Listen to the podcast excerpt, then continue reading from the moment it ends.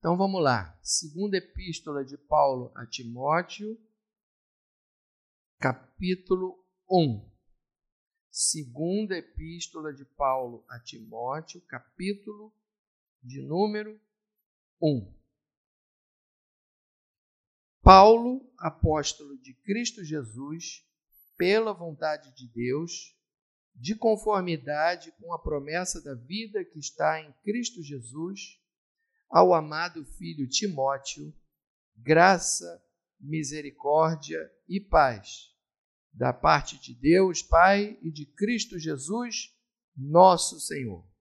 Dou graças a Deus, a quem, desde os meus antepassados, sirvo com consciência pura, porque, sem cessar, me lembro de ti nas minhas orações noite e dia.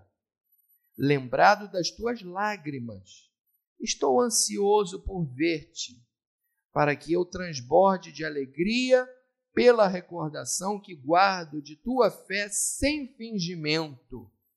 A mesma fé que, primeiramente, habitou em tua avó Lloyd e em tua mãe Eunice, e estou certo de que também habita em ti.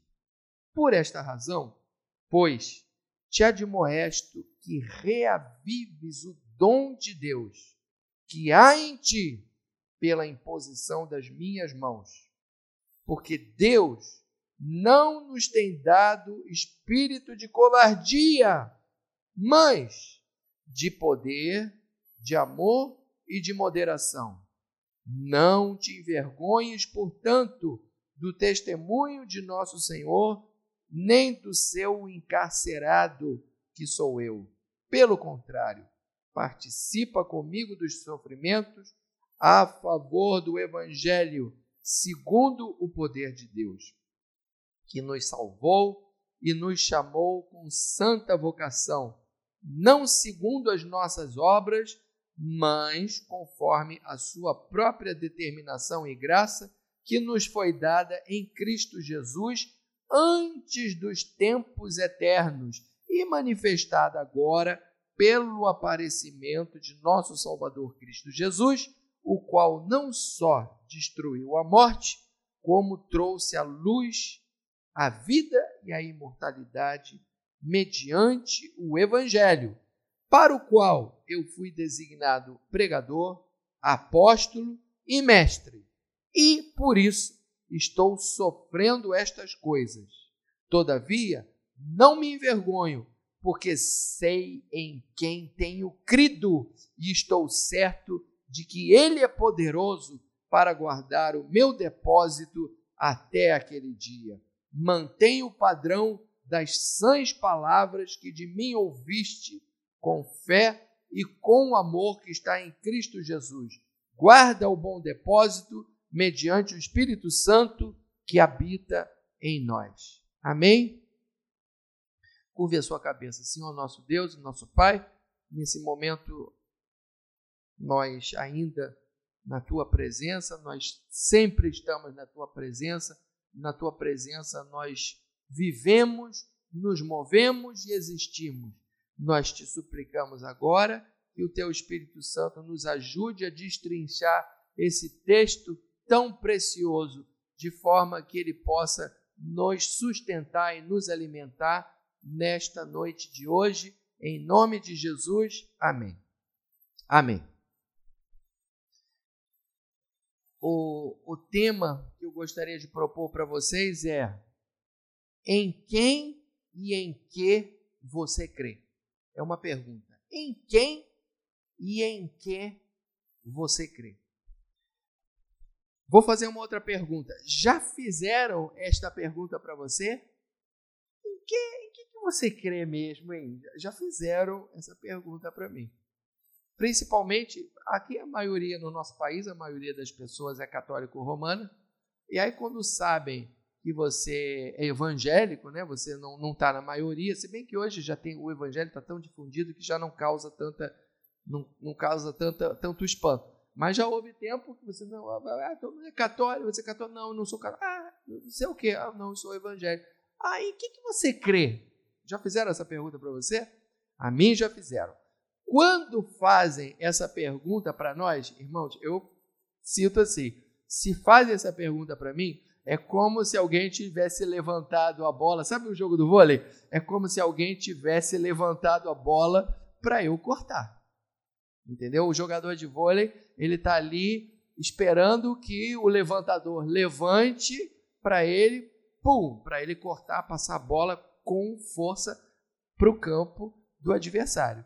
Então, se você é, é, crente mesmo em Jesus, você é uma pessoa que se supõe que está desejosa de falar de Jesus e precisa de uma oportunidade. Se uma pessoa te pergunta isso, é como se você tivesse levantado a bola para você cortar. Só que para você dar uma boa cortada, você precisa de treinamento. Às vezes eu passo aqui na praia, eu vejo tem um, pessoal que treina vôlei, o treinador fica levantando, já viu isso, amor? O pessoal fica levantando a bola, ele pô, aí levanta a bola e pô, levanta a bola, pô, porque a boa cortada é precisa de treinamento. Então, se fizerem essa pergunta para você, assim como fizeram para mim, é preciso que você saiba o que você vai responder para você dar uma boa cortada. Se concorda comigo, diga amém. Amém? Então, você precisa saber. Se fizesse essa pergunta agora para você, em quem você crê? E em que você crê? O que, que você crê mesmo? Para mim fizeram a pergunta, mas o que, que você crê mesmo? Já umas duas ou três vezes fizeram essa pergunta para mim. Bom, então, se, se a nossa fé é uma fé apostólica, concorda comigo que a nossa fé é uma fé apostólica? Uma fé que está fundamentada no ensino dos, dos, dos apóstolos. Então, a gente tem que consultar os apóstolos para ver o que, o que eles responderiam. E eu resolvi convidar o apóstolo Paulo, que é o pessoal lá da igreja de Roma acha que Pedro é o maior apóstolo, que é o primeiro papa, mas na verdade o principal apóstolo, irmãos, com todo o respeito ao apóstolo Pedro, mas o principal apóstolo é o apóstolo Paulo. Por que, que você está fazendo isso? Por causa do que ele deixou escrito aqui. Irmãos, quase que 70% do, do Novo Testamento foi escrito por quem? Foi escrito por Paulo. Então, Paulo é incomparável como apóstolo. Com todo respeito, o apóstolo Pedro também foi uma bênção, mas Paulo foi incomparável. Então, vamos perguntar para o apóstolo Paulo? Eu, eu convido a vocês, vamos imaginar que o apóstolo Paulo está aqui, né? E nós vamos perguntar para ele, apóstolo Paulo, em quem você crê? Apóstolo Paulo, em que você crê? E eu vou fazer uma terceira pergunta. Apóstolo Paulo, apóstolo Paulo, qual é a consequência ou quais são as consequências daquilo que você crê? Tudo isso o apóstolo, o, Paulo, o apóstolo Paulo ele não está aqui, ele está só aqui, só na nossa imaginação. Nós vamos imaginar que ele está aqui, mas ele responde tudo isso nesse texto que nós acabamos de ler. Apóstolo Paulo, apóstolo Paulo, vamos imaginar, apóstolo Paulo, em quem você crê? Se ele tivesse aqui, primeira coisa que ele ia dizer, ele ia dizer o seguinte: eu creio em Deus. Dá glória a Deus aí. Eu creio em Deus. Então, eu pedi para você deixar a Bíblia aberta. Você não está com a Bíblia aberta? Ó, se está com a Bíblia aberta, vamos acompanhar. Você veja que ele inicia a sua carta pela vontade de Deus. Aí você sublinha aí, pela vontade de Deus. E depois você sublinha aí que no versículo 3, ele fala assim, no versículo 3 ele diz assim: "Dou graças a Deus". Sublinha Dou graças a Deus. Então, em quem que o apóstolo Paulo crê? O apóstolo Paulo crê em Deus. Hoje em dia, irmãos, pergunta aí, a maioria das pessoas crê em Deus. A maioria das pessoas crê em Deus. Você crê em Deus? Creio. Crê em Deus? Creio. Agora, se você perguntar, mas você procura saber qual é a vontade de Deus? Ou então, você dá graças a Deus por tudo, aí já não é bem assim. Porque crer em Deus é como ele diz aqui. Ele, ele faz tudo pela vontade de Deus e ele dá graças a Deus.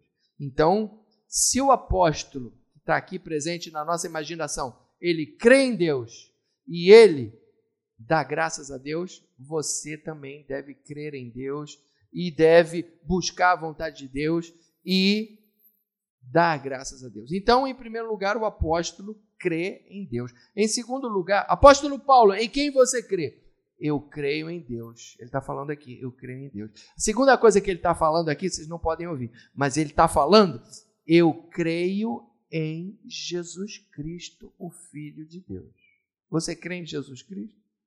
Pois é, ele crê em Jesus Cristo. Você perceba que ele se identifica no versículo. Você está com a Bíblia aberta? Acompanha aí, porque eu não estou falando, eu não estou falando abobrinha, eu estou falando dentro do que está no texto. Olha aí, no versículo, no versículo 1, ele diz, ele se identifica como apóstolo de Jesus Cristo. Então ele crê em Jesus Cristo. Ele crê em Jesus Cristo. E depois ele escreve da parte de Deus Pai e de Jesus Cristo. Olha aqui, ó. Da parte de Deus Pai e de Jesus Cristo. Isso está no versículo 2. Ao amado filho Timóteo, graça, misericórdia e paz, da parte de Deus e de Jesus Cristo. E depois ele vai dizer que a graça nos foi outorgada por Jesus Cristo desde os tempos eternos, está no versículo 9, que nos salvou e nos chamou com santa vocação, não segundo as nossas obras, mas conforme a sua própria determinação e graça, que nos foi dada em Jesus Cristo. Então a graça, ele crê em Jesus Cristo, Filho de Deus, e ele crê que a graça nos foi outorgada através de de Jesus Cristo, irmão. Vocês não estão me acompanhando, não? A graça nos foi outorgada através de Jesus Cristo, antes dos tempos eternos. Ou seja, antes da fundação do mundo, o apóstolo, o, o, o, o, Senhor Deus, já sabia que haveria um, um grupinho de gente reunida aqui Dê graças a Deus por isso. Então, o apóstolo Paulo, ele crê em Deus, ele crê em Jesus Cristo e o apóstolo Paulo, ele crê no Espírito Santo. Veja aqui, por esta razão, pois te admoesto que reavives o dom de Deus que é em ti pela imposição das minhas mãos, pois Deus não nos tem dado o espírito de covardia, mas de poder, de amor e de moderação. Deus não nos tem dado espírito de covardia, mas de poder, de amor e de moderação ou domínio próprio, temperança. Então, o Espírito Santo, ele não nos dá, não nos dá covardia. Por que, que ele escreveu isso? Porque Timóteo, que é a pessoa para quem ele escreveu essa carta, ele era jovenzinho, ele era inexperiente. Provavelmente ele era uma pessoa e é, é, tímida. Talvez você se sinta tímido. Então, o que o apóstolo Paulo está falando para Timóteo e estava falando para você, que se diz tímido, é o seguinte: ó, esse espírito que te foi dado, e que depois ele diz que esse espírito habita em nós, lá no versículo 14, ele diz que o espírito habita em nós. Esse espírito que nos foi dado e que habita em nós não é espírito de covardia, não é espírito de timidez. Se você se sente covarde, se você se sente tímido, fique sabendo, isso não vem de Deus. Isso não vem de Deus. Porque o espírito que nos foi dado é o espírito do poder, é o espírito do amor, é o espírito do domínio próprio. Então, apóstolo Paulo, em quem você crê? Ele crê em Deus, ele crê no Filho, ele crê em Deus Pai, ele crê no Deus Filho, Jesus Cristo, e ele crê no Espírito Santo. Dá um glória a Deus bem bonito. Se o, o apóstolo Paulo crê em Deus, crê no Filho e crê no Espírito Santo, você, você. Se te perguntarem em quem você crê, eu creio no Deus Pai, eu creio em Deus Filho e eu creio no Espírito Santo. Eu creio na Trindade. É esse Deus em quem eu creio. Ah, é a mesma coisa que na Igreja Católica. É, é a mesma coisa que na Igreja Católica. Só que aqui Maria não entra na jogada. Maria é uma é uma é a mãe do Criador, ela é a, a mãe de Jesus. Ela não é mãe de Deus, ela é mãe de Jesus. Ela é bem-aventurada entre as mulheres. Ela é uma, uma mulher honrada, mas ela não é mediadora. O único mediador entre Deus e os homens é o Senhor Jesus Cristo. E a divindade é, é uma unidade, uma unidade composta. É Deus Pai, é Deus Filho e Deus Espírito Santo. Apóstolo Paulo, em quem o Senhor crê? Eu creio em Deus Pai, Deus Filho e Deus Espírito Santo. Você, em quem você crê? Eu creio no Pai, eu creio no Filho, eu creio no Espírito. Aleluia! Essa é a nossa fé, é a fé apostólica. Mas não é só isso. Apóstolo Paulo, em que você crê? Aí já um pouquinho mais difícil. Em que você crê? Tá, isso é em quem você crê, mas em que? Em que você crê? Primeiro, ele crê que Deus o salvou. Dá glória a Deus. Ele crê que Deus o salvou. Veja aí no versículo 9. Por esta, não, veja aqui. Que nos salvou, segundo o poder de Deus, que nos salvou. Irmãos, existem cristãos que não tem certeza, presta atenção no que eu estou lhe falando e não durma agora. Durma na sua casa. Espera para dormir lá quando você ligar a televisão e for ver o Fantástico. Agora você não dorme. Presta atenção. Tem cristãos que não creem, não têm certeza da sua salvação. Ah, mas você não pode ter certeza. Tá? Pode sim, porque a tua salvação não repousa sobre os seus méritos, mas sobre os méritos de Jesus. Por isso você pode ter certeza da sua salvação. Por isso que o apóstolo Paulo diz que nos salvou, ou seja, ele tem certeza da sua, da sua salvação. Aí você vai me dizer assim: ah, mas ele é o apóstolo Paulo, ele é um santo de Deus. É, ele foi perseguidor da igreja e muita gente perdeu a sua vida por causa dele. Ele foi um homem ele é um homem pecador que foi transformado pelo poder de Deus, assim como você também foi. Então, se ele tem certeza da sua salvação, ele diz que nos salvou. Então você também pode ter certeza da sua salvação. E é para você que eu estou falando. Você que não tem certeza da sua salvação. Eu às vezes eu vejo é, celebrações, é, irmãos, de outros segmentos cristãos que não são evangélicos no cemitério. E eu vejo o ministro falando assim: se eu tiver a oportunidade de ser salvo, aí então eu já ouvi várias vezes falando isso. Pois você fique sabendo que você, ou seja, quando um ministro fala isso, é porque ele não tem certeza da sua salvação. E sabe por que, que ele não tem certeza da sua salvação? porque a salvação dele repousa sobre as obras.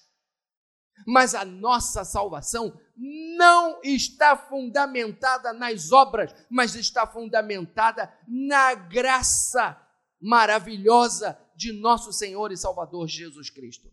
Que ele diz que nos salvou e que nos chamou, e que nos chamou com santa vocação, não segundo as obras, não segundo as obras. Aquele ministro que falou esse negócio, ele não tem certeza da salvação, porque lá na igreja dele, ele foi ensinado que a salvação é pelas obras. Você precisa fazer caridade, você precisa fazer isso, mas a salvação não depende disso. As obras são importantes, sim, mas as obras são a consequência da salvação e não a causa da salvação. Deu para entender, gente? Então, apóstolo Paulo, em que o Senhor crê? Eu creio que Deus me salvou. Está escrito, Ele nos salvou. E está na primeira pessoa do plural. Ele não diz me salvou, ele diz que nos salvou. Salvou o apóstolo Paulo, salvou a mim e salvou a você também. E dá um glória a Deus por isso. Ele salvou a mim e salvou a você. Você, o apóstolo Paulo não era merecedor. Eu não sou merecedor, você tampouco é merecedor. Então, é, não obstante isso, ele nos salvou. Apóstolo Paulo, em que o que você crê? Eu creio, Paulo crê que Deus o salvou. E tem mais. Paulo crê que Deus o chamou. Veja aqui o que, o que diz a, a partir do versículo 9: que nos salvou e nos chamou. Nos, nos chamou de que maneira? Com uma santa vocação. A palavra vocação significa chamado, vem do latim vocare. Vocare é chamar, vocação é chamado.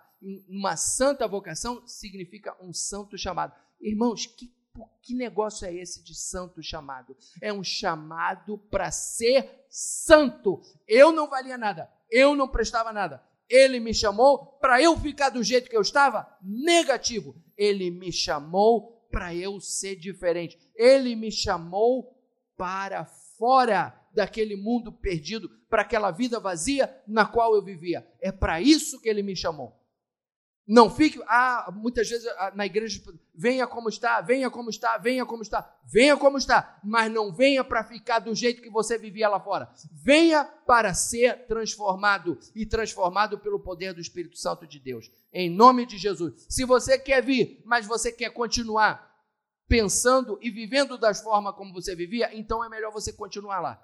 Mas se você quer se submeter à disciplina santificadora do Espírito Santo de Deus e você quer que na sua vida as coisas deem certo, que as coisas deem certo, porque, irmãos, a, a, a palavra de Deus diz que, que tudo aquilo que fizer prosperará. É o salmo número um. Você quer que a sua vida dê certo? Então deixa as coisas lá do passado. A palavra de Deus diz que aquele que está em Cristo é nova criatura. As coisas velhas já passaram, tudo se fez novo. Então, apóstolo Paulo, em que você crê? Eu creio que ele me salvou. Eu creio que ele que ele me chamou com uma santa vocação. É, ele chamou, essa, isso é, é o que significa a palavra igreja, irmãos. Igreja vem do grego eclesia. Eclesi significa chamado. Ek é uma propulsão que diz para fora. Então, quando você diz igreja, eclesia, são aqueles que foram chamados para fora desse mundo perverso. Agora, se você quer estar na igreja e continuar no carnaval, quer continuar na bandalheira, quer continuar na, na praticando as coisas do, do pessoal lá de fora, então não serve.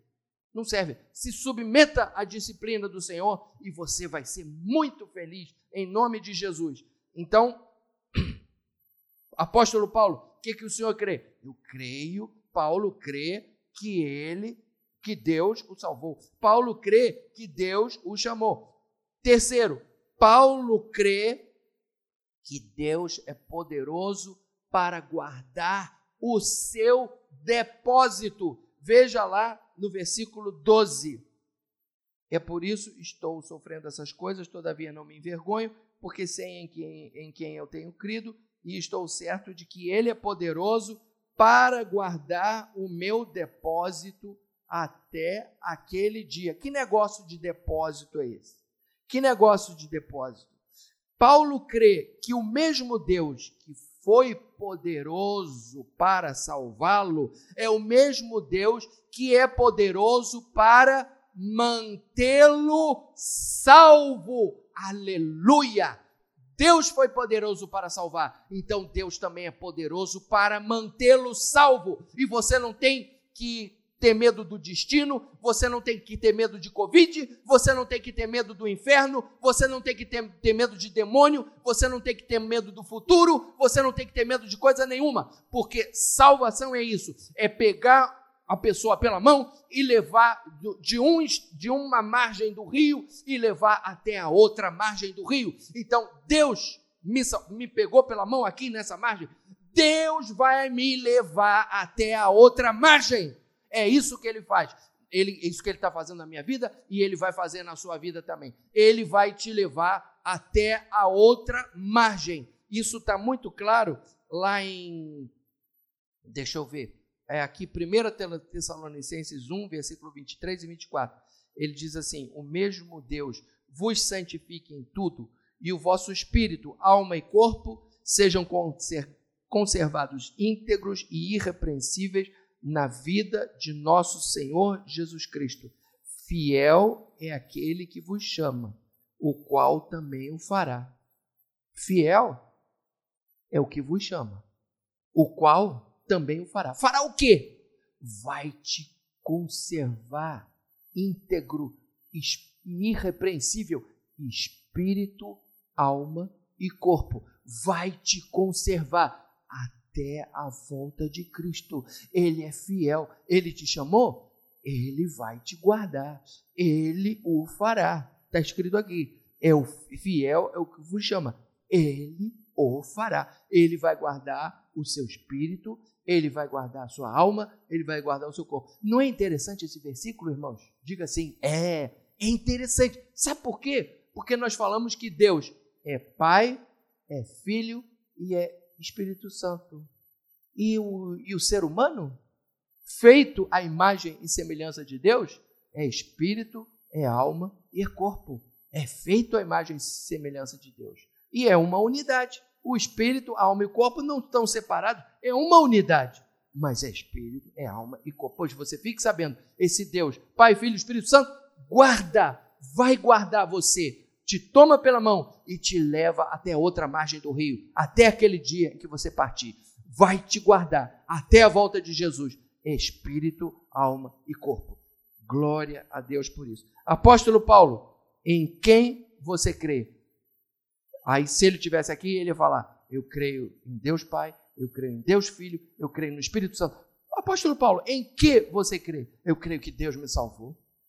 Eu creio que Deus me salvou. Eu creio que Deus me escolheu e eu creio que Deus é poderoso para me manter salvo, porque Ele guarda o meu depósito. Agora vamos à terceira pergunta. Apóstolo Paulo, quais são as consequências na sua vida disso que você crê, Apóstolo Paulo? Apóstolo Paulo, quais são as consequências daquilo que você crê, Apóstolo Paulo? E aí, se a pessoa, é, você crê em tudo isso, ô fulano? Ô fulano, você crê em tudo isso? Mas quais são as consequências práticas na sua vida disso que você diz que você crê? Então vamos ver aqui, ó. Quais são as consequências práticas?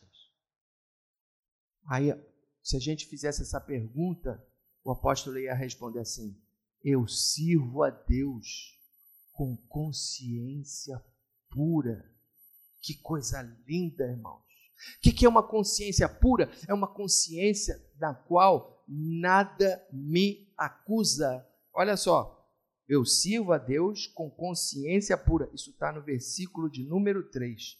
Eu dou graças a Deus ao quem, desde os meus antepassados, sirvo com consciência pura. Como é que esse negócio de consciência pura? Aí no versículo 3 ele vai dizer assim, ó, ó porque sem cessar me lembro de ti nas minhas orações, noite e dia. O servir a Deus com consciência pura é viver uma vida de fervorosa oração. Fervorosa oração. Noite e dia eu me lembro de você nas minhas orações. Noite e dia ele estava orando por Timóteo. Noite e dia. Quando ele diz assim, orai sem cessar, ele praticava aquilo que ele que ele dizia. Tem uma outra passagem que eu não me lembro onde que está, em que ele fala da luta que ele tinha pelos, acho que pelos colossenses. A luta, essa palavra em grego é agona. Daí vem a nossa palavra agonia. Ele agonizava em oração pelas pessoas. Eu, quando disse aqui que eu estava cansado, do, do, no bom sentido, que eu estava assim, exausto, é porque, irmãos, e quando a gente ora mesmo, aquilo ali é uma luta. É uma luta. Você se envolve emocionalmente naquilo. Você se envolve com aquilo. Não é assim orar, ah, Senhor, abençoa este alimento, em nome de Jesus, amém. Tudo bem, Deus ouve, mas quando você resolve interceder mesmo, com, que nem Abraão, que nem Moisés. Aquilo é uma luta, é uma atividade muito séria. É uma atividade muito séria e muito importante. Então, o que, que é esse servir a Deus com consciência pura? É se envolver numa vida de oração. É, depois ele diz assim, ele diz assim, é, é a fé sem fingimento. Ele fala aqui, pela recordação que guardo da tua fé sem fingimento. Olha que bonito, que essa fé sem fingimento habitou na tua avó, essa fé sem fingimento habitou na minha mãe, na sua mãe. Agora essa fé sem fingimento habita em você. Então, o que é servir a Deus com uma consciência pura? É ter uma fé sem fingimento, é, é não, não, não ter culpa de nada. É uma fé onde não existe hipocrisia. Isso é servir a Deus com uma consciência pura, não é? E, e depois ele fala um negócio que eu acho sensacional, irmãos. Eu não sei se você percebeu o que ele diz aqui no versículo 6. Você está com, a sua, tá com a Bíblia aberta aí? Tá? Então, veja o que ele diz no versículo 6. Em nome de Jesus. Olha só que coisa interessante. Por esta razão, pois, eu te admoesto que reavives o dom de Deus que há em ti pela imposição das minhas mãos. Olha só, preste atenção. Olha, veja que ele não diz eu peço que Deus reavive o dom. Muitas vezes a gente pede para Deus nos reavivar, para Deus nos encher. Ah, Senhor, reaviva a tua chama em mim, reaviva a tua igreja. Irmãos, não foi isso. Não foi isso o que o apóstolo Paulo falou para o seu filho na fé, Timóteo. Não foi isso. Ele falou para Timóteo o seguinte: reaviva você. Reaviva você. Você, o dom já te foi dado, Timóteo. O dom já te foi dado. Então, você reaviva você. Ou seja, você sabe o que você tem que fazer para que você esteja sempre cheio do Espírito Santo. Você sabe o que você tem que fazer. Você sabe, você que está me ouvindo, você sabe o que você tem que fazer. Talvez você tenha que desligar um pouquinho a televisão, talvez você tenha que desligar um pouquinho a, a internet. Enfim, eu não sei, mas você sabe o que você tem que fazer. Acordar um pouquinho mais cedo, ler mais a Bíblia, ler menos a coisa que você já lê, e, e ler mais a Bíblia, e, e, e, orar mais, e buscar fazer a obra de Deus. Você já sabe o que você tem que fazer. Então, reavives, reavives, reavive, re, que reaviva tu, ou reavive você, ou então que tu reavives o dom. Que tu reavives o dom de Deus que há em ti pela imposição das minhas mãos. Oi? Ah, ela está falando, a responsabilidade é nossa. A responsabilidade é nossa, irmãos, porque Deus já deu o dom. Deus já deu o dom. Agora, quem tem que reavivar não é Deus, ele já deu. Somos nós que temos que reavivar. Você pode dizer amém por isso? Aleluia. Então, Veja só. Paulo, quais são, apóstolo Paulo, quais são as qual é a consequência disso que você crê na sua vida prática? Eu sirvo a Deus com consciência pura. Eu vivo uma vida de oração, eu vivo uma vida, uma fé sem fingimento e eu busco a Deus para reavivar o dom que ele me deu. Isso é servir a Deus com consciência pura. Segundo, apóstolo Paulo, quais são as consequências? Qual é a consequência disso que você crê na sua vida prática? Eu sirvo a Deus com consciência pura e eu também enfrento sofrimentos pelo Evangelho. Veja que ele se identifica no versículo 8, veja aí, o versículo 8, ele se identifica como o encarcerado. Quando Paulo escreveu essa carta, ele estava encarcerado. Ele não, não teve vida boa. Irmãos, ele estava preso. Ah, por que, que ele estava preso? Ele fez coisa errada? Não, ele não fez nada errado. Ele estava preso por causa do Evangelho, por só estar tá fazendo coisa certa. É tremendo isso. Se Paulo enfrentou os sofrimentos por causa do Evangelho, logo, se você for sincero, se você viver uma vida com consciência pura, é provável que você também enfrente algum tipo de oposição. Apóstolo Paulo, mais uma vez, qual é a consequência disso que você crê na sua vida prática? Aí ele vai dizer assim: Olha, eu sirvo a Deus com consciência pura, eu enfrento sofrimentos pelo Evangelho, e terceiro, eu mantenho padrões sadios. Você tem mantido padrões sadios? Quais são os padrões que você tem seguido? Olha só o que ele fala aqui. Mantém o padrão das sãs palavras que de mim ouviste com fé e com amor, e com o amor que está em Cristo Jesus. Manter padrão, um sadio padrão de palavras e de conduta tem que ser uma preocupação constante nas nossas vidas, irmãos. E é por isso que Paulo exortou a Timóteo a manter o padrão, mantenha o padrão.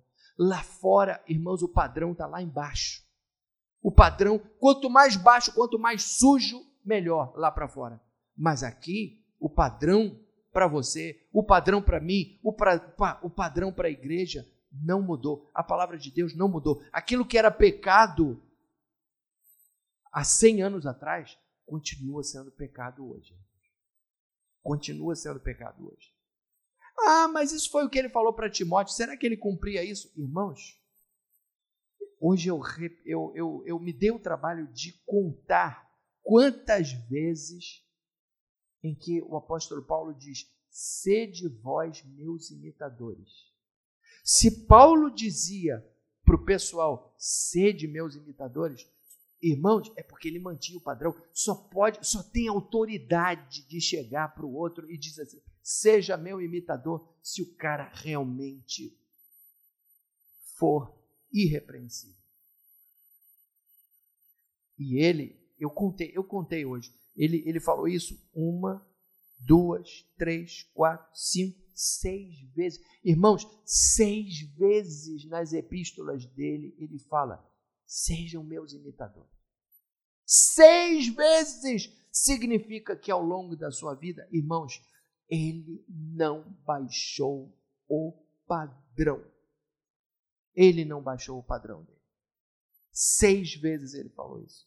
Então ele tinha autoridade se ele, se Paulo mantinha o seu padrão sempre num patamar saudável, então você e eu também temos que manter o nosso padrão num patamar saudável. Irmãos, concluindo, não sei se já te perguntaram em que você crê, a mim já perguntaram. Se um dia perguntarem isso para você, você responda conforme o apóstolo Paulo. Eu creio em Deus Pai. Eu creio no, no seu Filho Jesus Cristo, nosso Salvador. E eu creio no Espírito Santo, nosso Consolador. Ah, mas em, em que você crê? Eu creio que Ele me salvou. Eu creio que Ele me escolheu. Eu creio que Ele é poderoso para me manter salvo, porque Ele vai guardar o meu depósito até o final. Mas peraí, mas qual é a consequência dessa tua fé? Qual é a consequência? Olha, eu vivo, eu vivo uma fé, eu vivo uma fé com a consciência pura. Eu tenho a minha consciência pura eu enfrento sofrimentos por causa do Evangelho e eu mantenho meus padrões sempre sadios. Que Deus te abençoe e que essa seja uma palavra para todos nós, em nome de Jesus. Amém, queridos?